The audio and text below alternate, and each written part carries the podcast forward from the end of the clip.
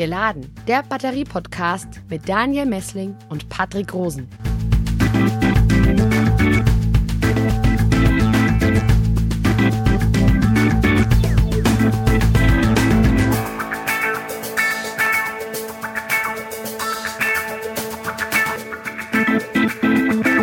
Willkommen zu einer weiteren Folge von Geladen, deinem Batterie-Podcast für Elektromobilität, Energiewende und Batterieforschung. Hallo Patrick. Grüß dich, Daniel. Wir beschäftigen uns heute mit wässrigen Zink-Ionen-Batterien.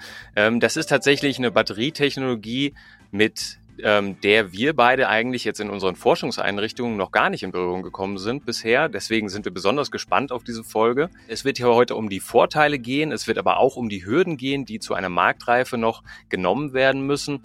Und ähm, ja, auf das Thema hat uns netterweise unser Hörer Dr. Daniel Jaspers aufmerksam gemacht.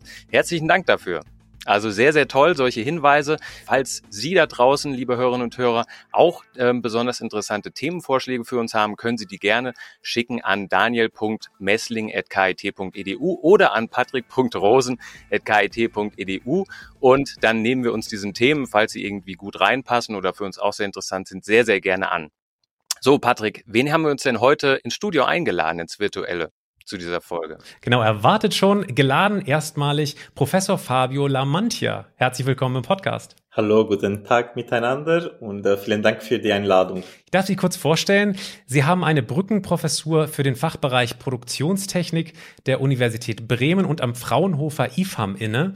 Die Abteilung heißt Energiespeicher und Energiewandlersysteme.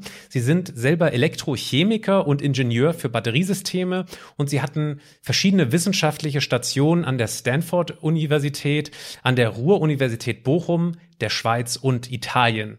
Herr Professor Lamantia, die derzeitigen Lithium-Ionen-Batterien, die sind ja schon relativ leistungsstark. Jetzt gibt es mit Natrium-Ionen-Batterien bald ähm, einen alternativen äh, Batterietypus, der auch ohne Lithium auskommt. Und darüber hinaus gibt es ja auch ganz verschiedene andere Alternativen. Warum wird denn jetzt speziell an Zink-Ionen-Batterien geforscht?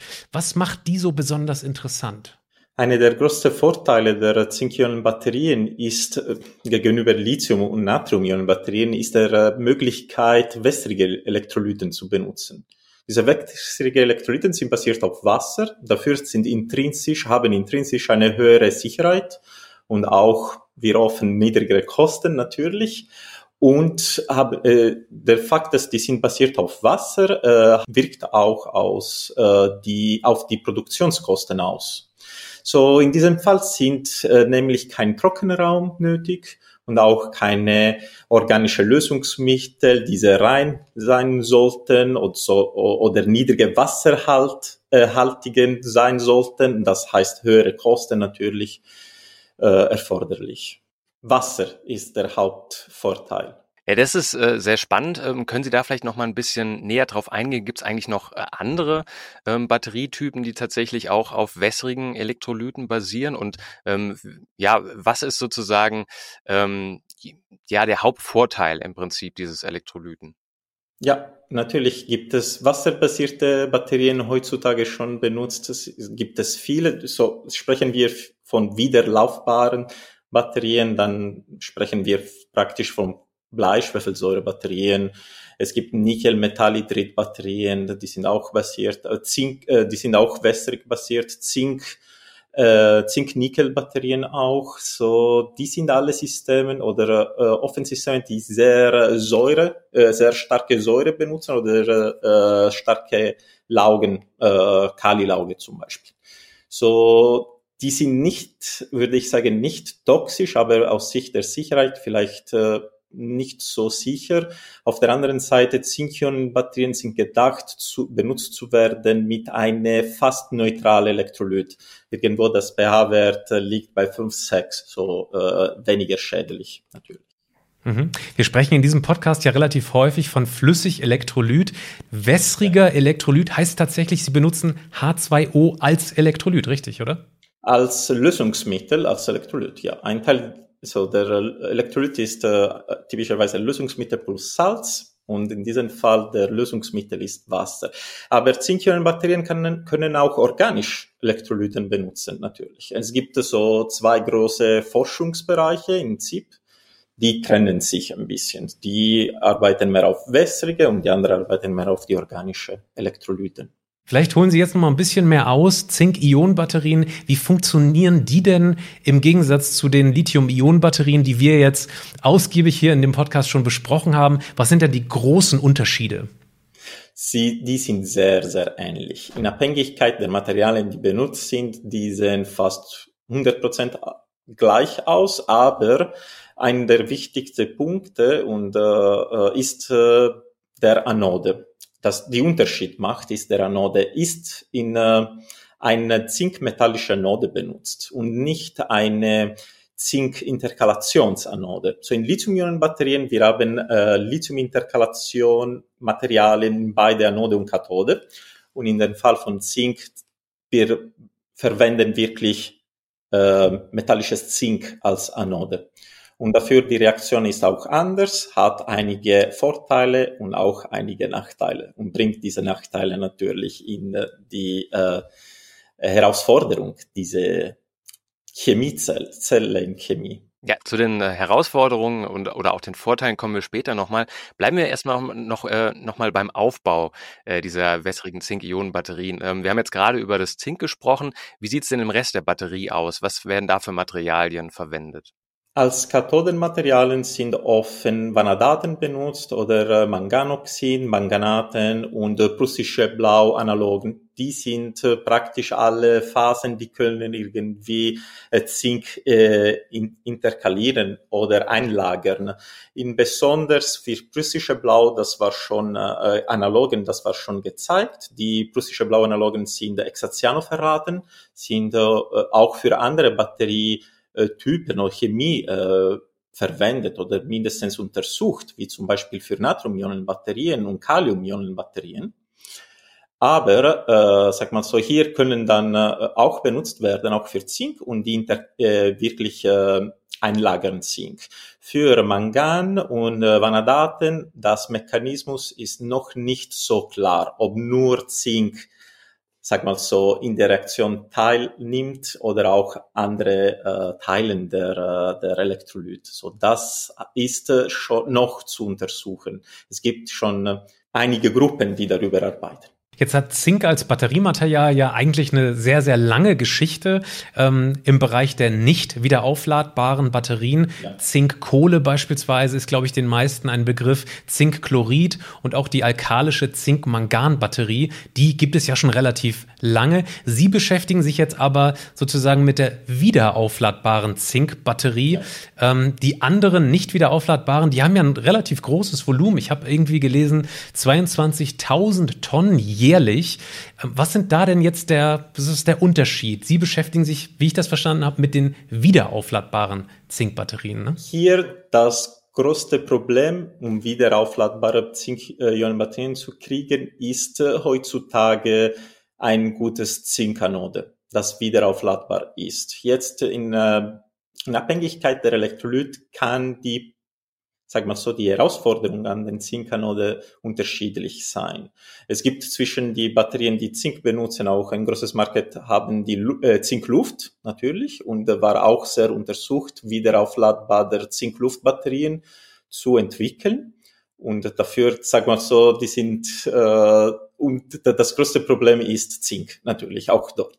Ähm, aber die, Problem, die, die, die Probleme oder Herausforderungen, lassen wir Herausforderungen das nennen, ähm, sind unterschiedlich. In Abhängigkeit, ob die, das Elektrolyt in der Nähe der, der Neutralität im pH-Wert ist oder sehr ähm, bas, äh, basisch, ja, alkalisch.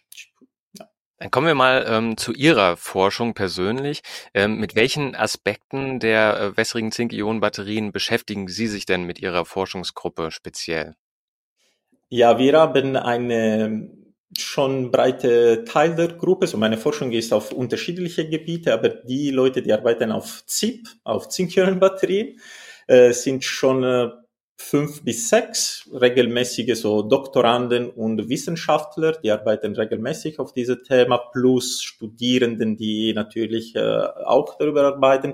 Und die gucken auf die, alle die unterschiedlichen Aspekte dieses Systems. So wir arbeiten nicht nur auf ein Teil, sondern wirklich auf Anode, Kathode und Elektrolyt und noch wichtiger die Wechselwirkungen zwischen diesen Teilen. Nicht nur die klassische Kathode-Elektrolyt oder Anode-Elektrolyt, sondern wirklich auch zwischen Kathode und Anode, weil äh, es ist auch bekannt in andere äh, Forschungsrichtungen, zum Beispiel in Lithium-Batterien, manchmal mit den falschen Kathode oder mit einer sehr guten Kathode und einer sehr guten Anode, man kriegt nicht eine sehr gute Batterie.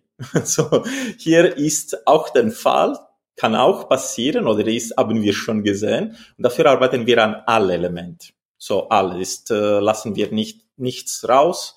Und ich glaube, das ist sehr, sehr wichtig zu optimisieren, nicht nur optimisieren, aber wirklich verstehen alle Elemente und die Wechselwirkungen. Mhm. Also Sie arbeiten aber trotzdem nur an den chemischen Zusammensetzungen, nicht am Gehäuse, auch nicht sozusagen an der Konstruktion insgesamt, ja. oder? Korrekt. Wir arbeiten mehr auf die niedrige Niveau der äh, Chemie, lassen mich so nennen, aber wir haben schon Partner, die auch an höherem Niveau von Zellen arbeiten. Ja.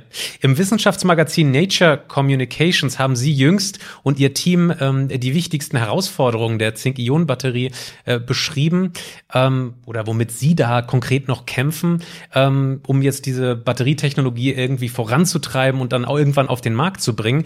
Lassen Sie uns da mal ganz kurz so ein bisschen teilhaben. Was sind denn die größten Herausforderungen? Wir lesen über Sicherheit, wir le lesen über Energiedichte tatsächlich, aber auch ähm, über ähm, Nachhaltigkeitsgründen, die das Ganze so attraktiv machen? Was sind sozusagen die Fronten, an denen Sie da kämpfen? So, wir kämpfen meist, äh, meistens äh, an den Lebenszyklusdauer dieser Zelle. Das heißt, wie lang können wir wieder aufladbaren, zuvor wir müssen das wegwerfen, wie zuvor das kaputt ist. Die Lebensdauer dieser Zelle ist äh, noch äh, kurz und eine der Probleme sind nicht nur die Kathodenmaterialien, die können sie, die waren schon untersucht seit, seit lang, seit 2014, wenn mehr oder weniger diesen Feld angefangen ist oder schon größere Interesse von den Forschern gezeigt war. Ähm, und die waren die erste Teil der Zelle, die wirklich untersucht war. Und heutzutage, man kann schon finden gute Kathoden. Das Problem jetzt ist der wiederaufladbare Zink-Anode. Das habe ich auch äh, zuvor gesagt, um eine längere Lebens Dauer der Zelle, der gesamten Zelle zu kriegen. Das äh, hindert auch teilweise auch die Energiedichte, weil typischerweise um, um diese Zelle eine lange Lebensdauer der Zelle zu erreichen, man benutzt eine große, sehr große Menge, eine Überschuss von Zink, ein sehr großes Überschuss. Nicht nur 100 Prozent mehr, sondern wir sprechen von 3000 Prozent mehr oder so. 1000, 3000 mehr. Und dafür, sag mal so, ist wirklich nicht optimal. Natürlich, wir würden gerne arbeiten mit 0% Überschuss, äh, Überschuss von Zink. Das ist klar unwahrscheinlich. So, denken wir, ist unwahrscheinlich. Aber das wäre schon interessant zu arbeiten mit etwa 50% mehr Zink als äh, genügend. Aber ist, äh, sagen wir so, noch ein bisschen weit weg. Und wir arbeiten auch auf diesen Punkt, Zink, natürlich. Und wir haben auch äh, äh seit einige Monaten veröffentlicht in, äh, in unseren Veröffentlichungen in ähm, Super, äh, Batteries and Supercups ein äh, ähm, nachhaltig oder ein äh, stabiler äh, Anode für Zinkabscheidung. Ja? Und das sieht ziemlich ähm, sehr gute Vorteile zu haben. Mhm. In der Literatur ist oft zu lesen, dass an der Kathode tatsächlich die Schwierigkeit auftritt, dass die Elektrode da tatsächlich irgendwie ähm, auseinanderfällt und an der Anode äh, gibt es eine Wasserstoffreaktion. Das heißt also, das ja. H2O reagiert da irgendwie äh, mit dem Zink. Können Sie da noch mal ganz kurz drauf eingehen, bitte? Absolut. Zink theoretisch ist in Wasser unstabil, aber ist stabilisiert durch äh, ähm, eine sehr schlechte Mechanismus, äh, eine sehr schlechte Reaktion der Wasser selbst mit Zink. So ist sehr langsam. Aber theoretisch äh, könnte, sollte Wasserstoff äh, äh, erzeugt werden und Zink sollte gelöst in Wasser einfach sein. Und das wäre dann äh, stabil. Ist ein bisschen wie mit Zucker zu verstehen. Wenn äh, wir äh, haben, Zucker sollte nicht existieren, sollten wir einfach CO2 und Wasser haben, da thermodynamisch unstabil ist.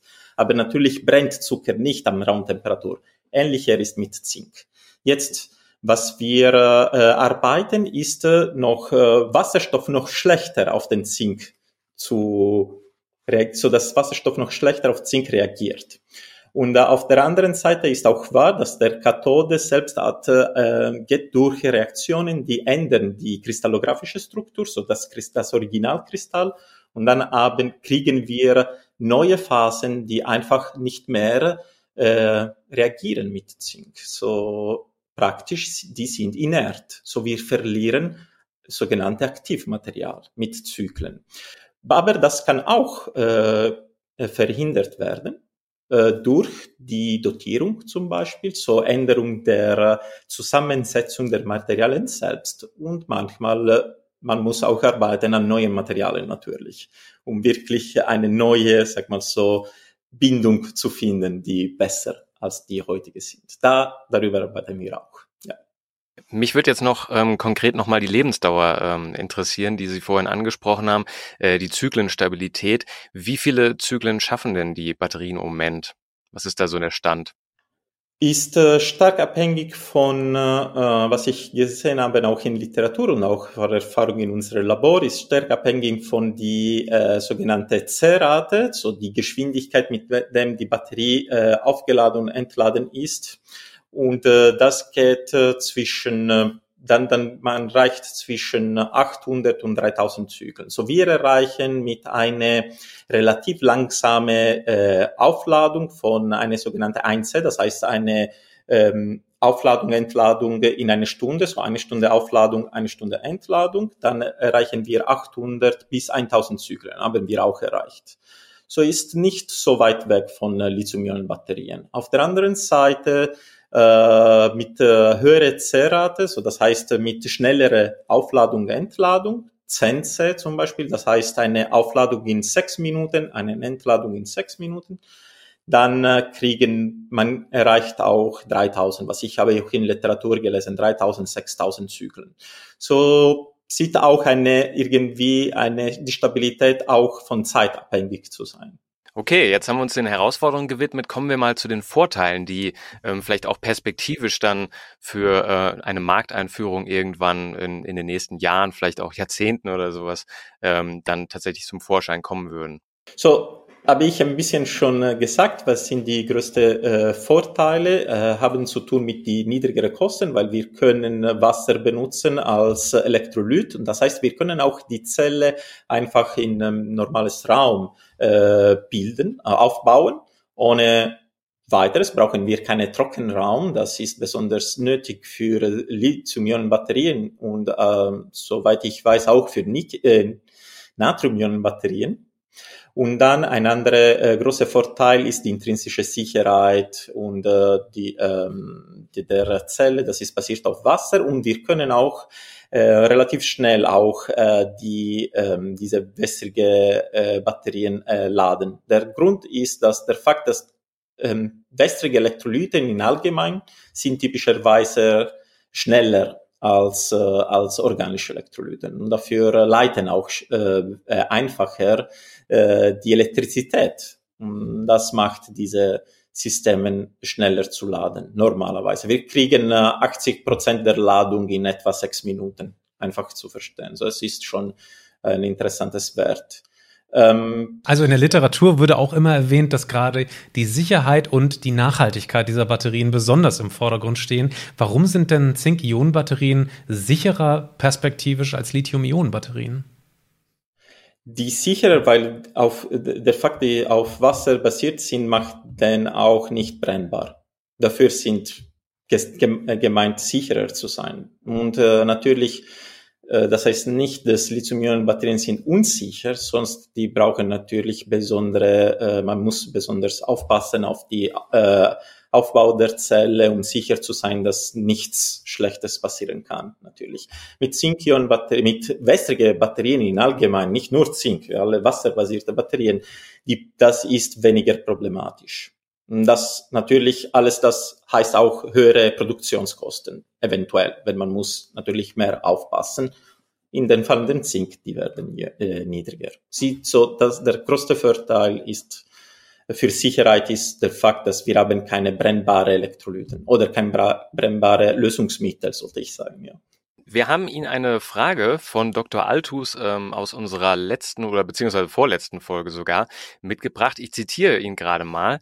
Die wässrigen Batterien haben natürlich entscheidende Vorteile. Auch wir schauen uns wässrige, also mit wir meint er das Fraunhofer Institut, schauen uns wässrige Schwefelbatterien an. Welche Möglichkeiten sehen Sie, ähm, die Spannungsgrenzen, die das Wasser vorgibt, zu erhöhen? Kann man mit Elektrodenbeschichtung oder durch Elektrolytzusätze diese Spannungsfenster erweitern?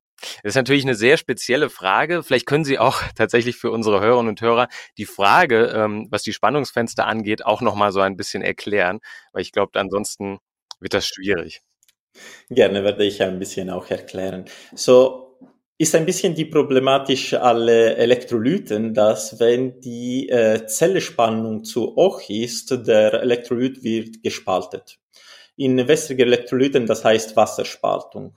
In besonders spezifischer, das heißt Wasserstoffentwicklung und Sauerstoffentwicklung in der zwei Seiten der Zelle. Das heißt, auf der Anode haben wir Wasserstoffentwicklung, auf der Kathode haben wir Sauerstoffentwicklung und diese Wasserspaltung begrenzt die, die, die, die Benutzung unserer Materialien. Weil natürlich, wenn die Materialien funktionieren außer dieser äh, Grenze, dann würde ich Wasser spalten, statt Energie zu speichern. Wasserspaltung ist etwas für einen Elektrolyseur gut, aber nicht für eine Batterie.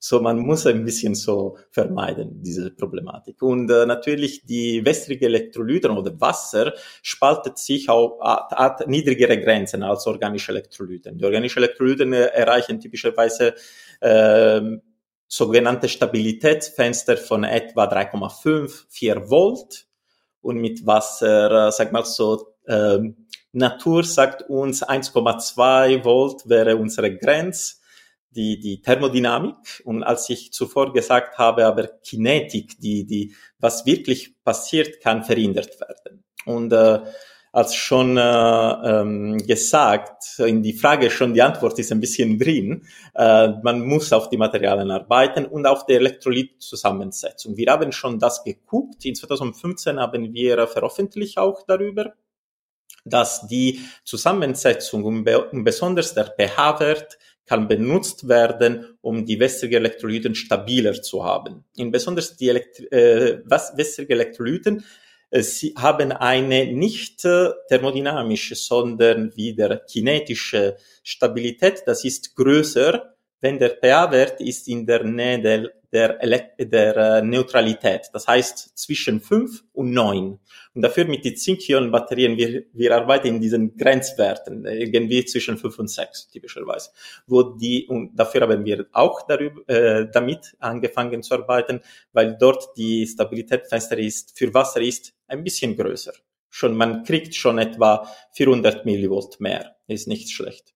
Und äh, natürlich, man kann auch mit äh, Materialien arbeiten und Beschichtungen. Das hat er auch selbst gesagt, aber ich hatte auch im, ähm, im Kopf, dass das ist eine der Möglichkeiten.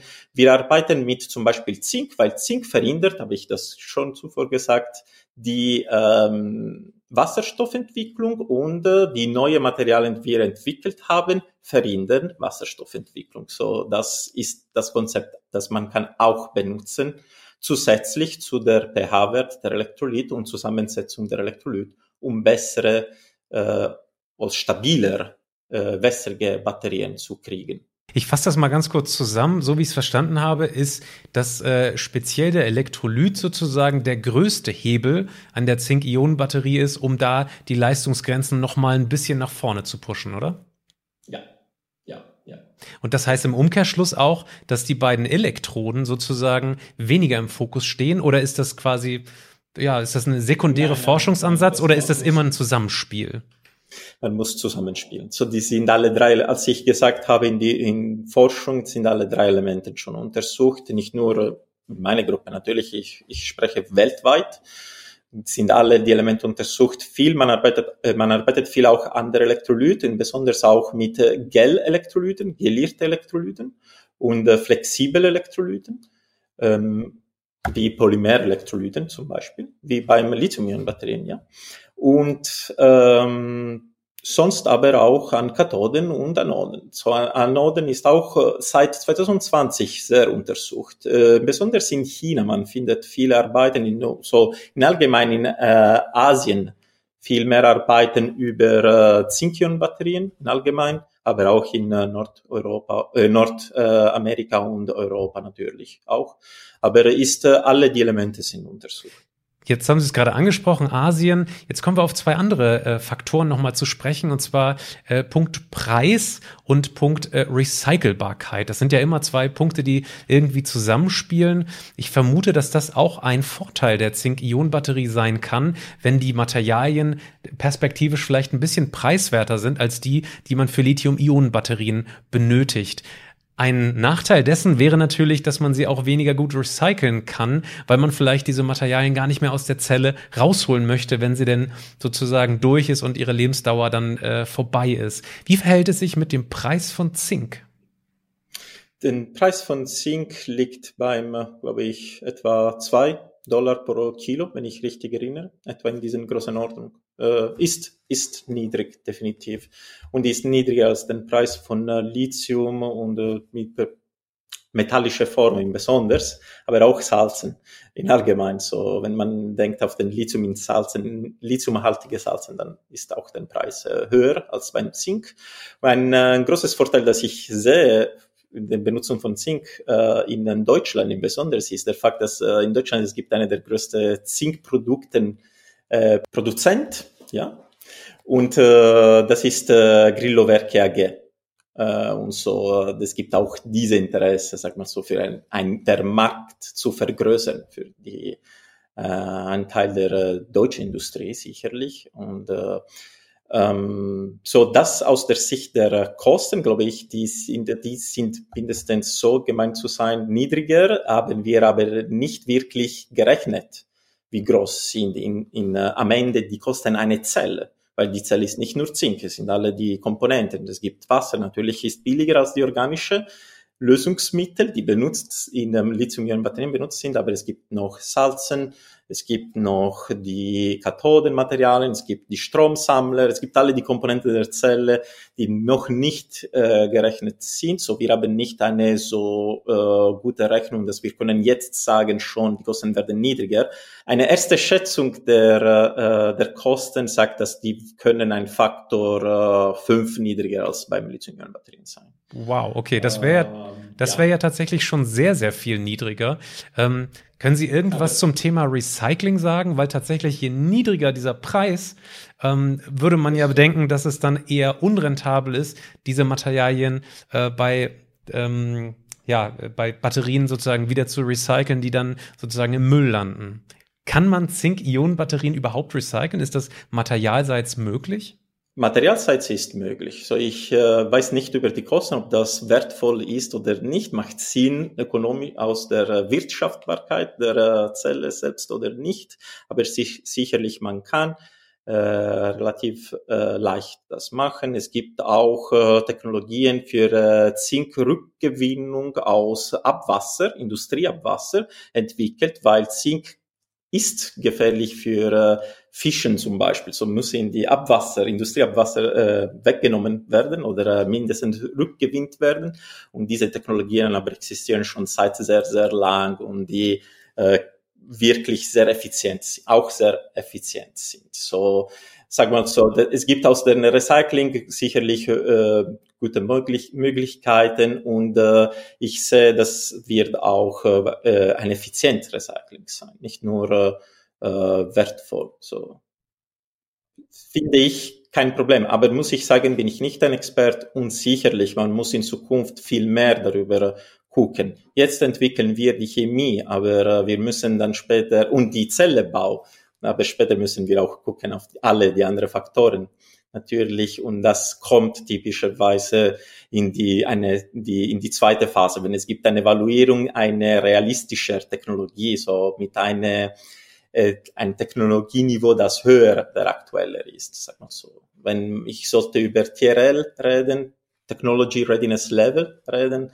als europäischer Standard äh, normalerweise benutzt ist. Ich würde sagen, dass man kann irgendwie sagen, dass wir sind beim drei, maximal vier und äh, man guckt solche Effekte schon zwischen vier und sechs. So, das heißt, wir brauchen noch ein bisschen mehr zusammen mit der Industrie zu arbeiten, zuvor das wird äh, wirklich untersucht. Aber natürlich, dass die Möglichkeit, weiter mit Zinkionen zu arbeiten, heißt, es gibt in Zukunft andere Möglichkeiten und nicht nur Lithium oder Natrium zur Verfügung für zukünftige Energiespeichersysteme.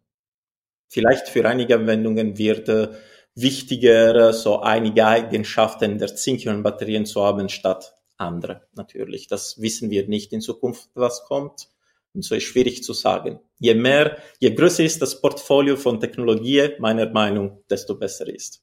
Wollen Sie vielleicht doch mal kurz äh, ähm, ja Ihre Einschätzung abgeben, welche Anwendungen sich tatsächlich äh, vielleicht in Zukunft ähm, da anbieten würden? Also ich meine, Sie, wir kennen jetzt sozusagen die Eigenschaften, die positiven wie die negativen. Ähm, daraus kann man ja auch schon einiges ableiten dann.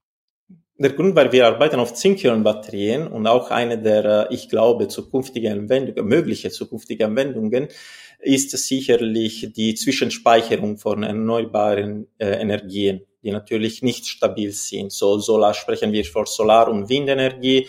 Ich denke, das ist äh, besser äh, gezielt für eine dezentralisierte Speicherung, das heißt in eine Wohnung ein Speichersystem zu haben, eine ein, einen Familienwohnung zum Beispiel, ja zusammen ge gekoppelt mit einem Solardeck oder etwas so ähnlicher aber es gibt schon, ähm, man guckt schon auch in die Richtung, in Richtung einige medizinische Anwendungen, äh, zum Beispiel äh, für Patch, wo die Flexibilität, die Möglichkeit eine flexible Zinc-Ionen-Batterie untersucht ist. So man kann dann auf den Körper eine elektrische Sensor zum Beispiel äh, direkt auf den äh, Haut benutzen äh, oder verwenden.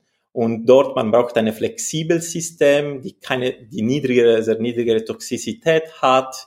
Äh, auch wenn das, wenn das äh, bricht, vielleicht äh, ähm, ist nicht gefährlich für den Haut und so weiter. Und aus dieser Sicht diese pH, fast neutrale pH-Batterien äh, ähm, sind eine gute Möglichkeit. Mhm. Können Sie so. kurz das noch mal ein bisschen erläutern? Ein, eine Batterie für den Körper oder wo würde die eingesetzt werden? Nein, nein, das würde auf ein, ein Patch wie ein, äh, ein Anklebbar, ja genau.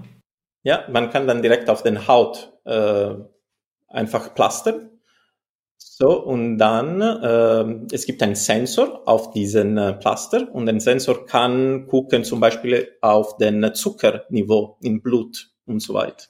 Ja, natürlich, die brauchen äh, eine ähm, Sto Steuerung. Ja. Ne. Und äh, natürlich, das, äh, das heißt, äh, eine Zink-Ionen-Batterie kann dafür benutzt werden. Man braucht nicht große Energiemenge zu haben, sonst eine, eine ähm, höhere Leistung zu erreichen, dann, weil man benutzt diese Batterie nur kurz, wenn man guckt auf den zum Beispiel Zuckerniveau, aber nur für kurze Zeit und dann man wartet auf den nächste ähm, sag mal so, auf den nächsten Zeit, wenn man muss gucken auf den Zuckerniveau. Ich meine, ist, ist, ist, sehr, ist sehr interessant, sicherlich.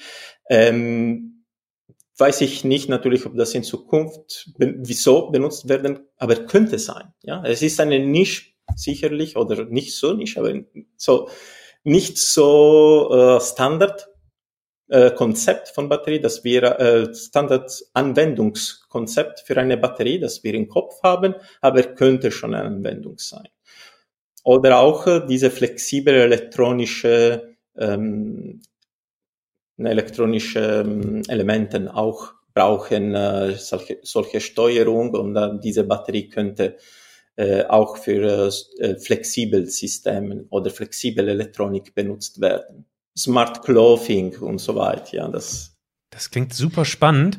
Ähm, wir würden das auf jeden Fall unter dem Podcast nochmal verlinken, wo diese Zink-Ionen-Batterie vielleicht perspektivisch dann eingesetzt wird. Vielleicht äh, geben Sie uns noch ein paar mehr Informationen mit auf den Weg zum Nachlesen. Apropos Nische, Herr Professor Lamantia, ähm, wie viele Forscher sind denn eigentlich an diesem Thema Zink-Ionen-Batterien so in Deutschland und Europa dran? Wie viele Forscher äh, gibt es denn da überhaupt in diesem doch relativ begrenzten Nischenthema? Äh, es ist schon begrenzt. Ich würde, kann ich keine absolute Zahl sagen. Ich würde sagen, das sind äh, der großen Ordnung von 20, würde ich sagen, mehr oder weniger. In Deutschland würde so, es kommt schon äh, größer als in den anderen Plätzen, aber es gibt schon Untersuchungen in äh, ähm, UK, weiß ich nicht Europa, ob das, kann sagen, es ist Europa oder nicht, aber würde ich so sagen, in Spanien, Frankreich, Nordeuropa auch äh, so so, das sind die Gruppen, das, äh, die Plätze, wo die Gruppen sind, das ich kenne. Ich würde sagen, ist etwa in großer Ordnung von 20. So ist eine Nische, ist nicht wie Lithium-Ionen-Batterie. Sicherlich nicht. Noch nicht. Ich würde gerne nochmal ähm, auf den Rohstoff Zink zurückkommen und äh, auf das Thema Nachhaltigkeit. Ähm, in welchen Ländern befinden sich denn da die größten Lagerstätten tatsächlich? China ist ein großes, eine der großen, ähm, auch hier Produzent von äh, Zink.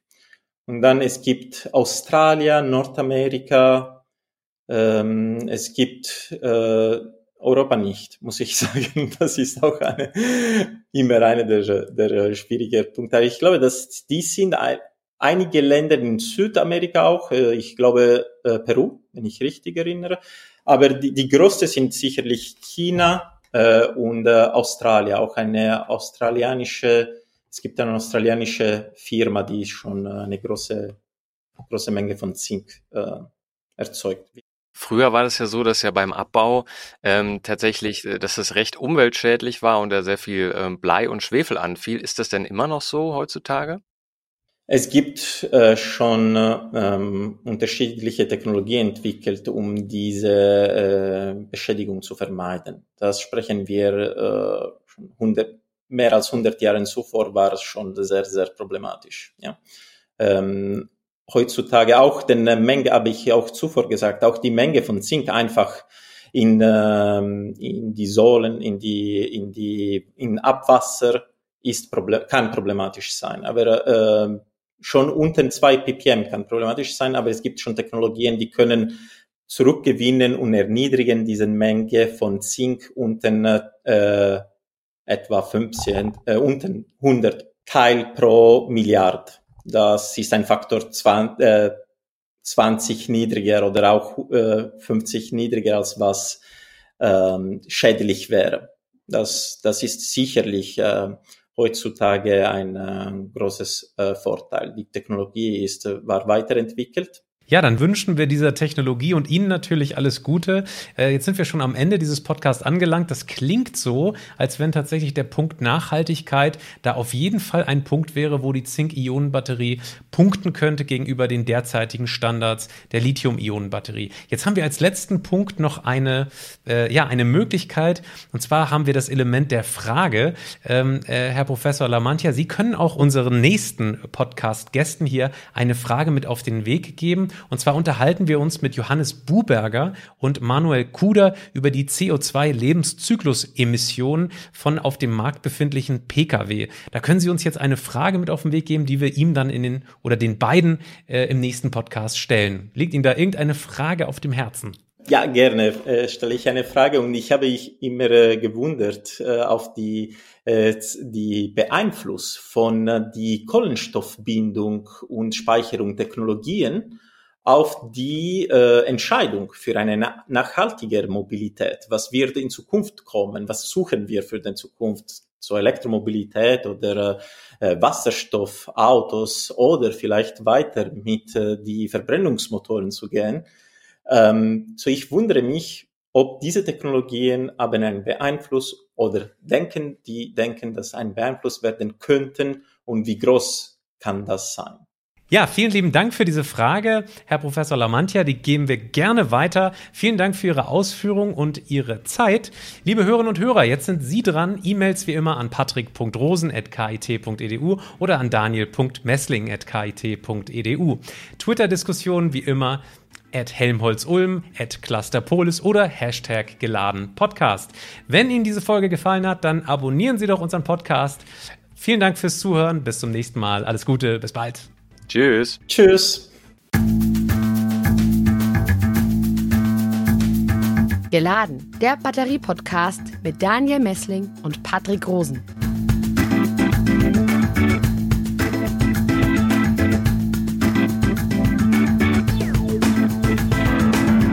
Dieser Podcast wurde produziert vom Center for Electrochemical Energy Storage Ulm und Karlsruhe, kurz Celeste einer Forschungsplattform des Karlsruher Instituts für Technologie, der Universität Ulm und des Zentrums für Sonnenenergie und Wasserstoffforschung Baden-Württemberg.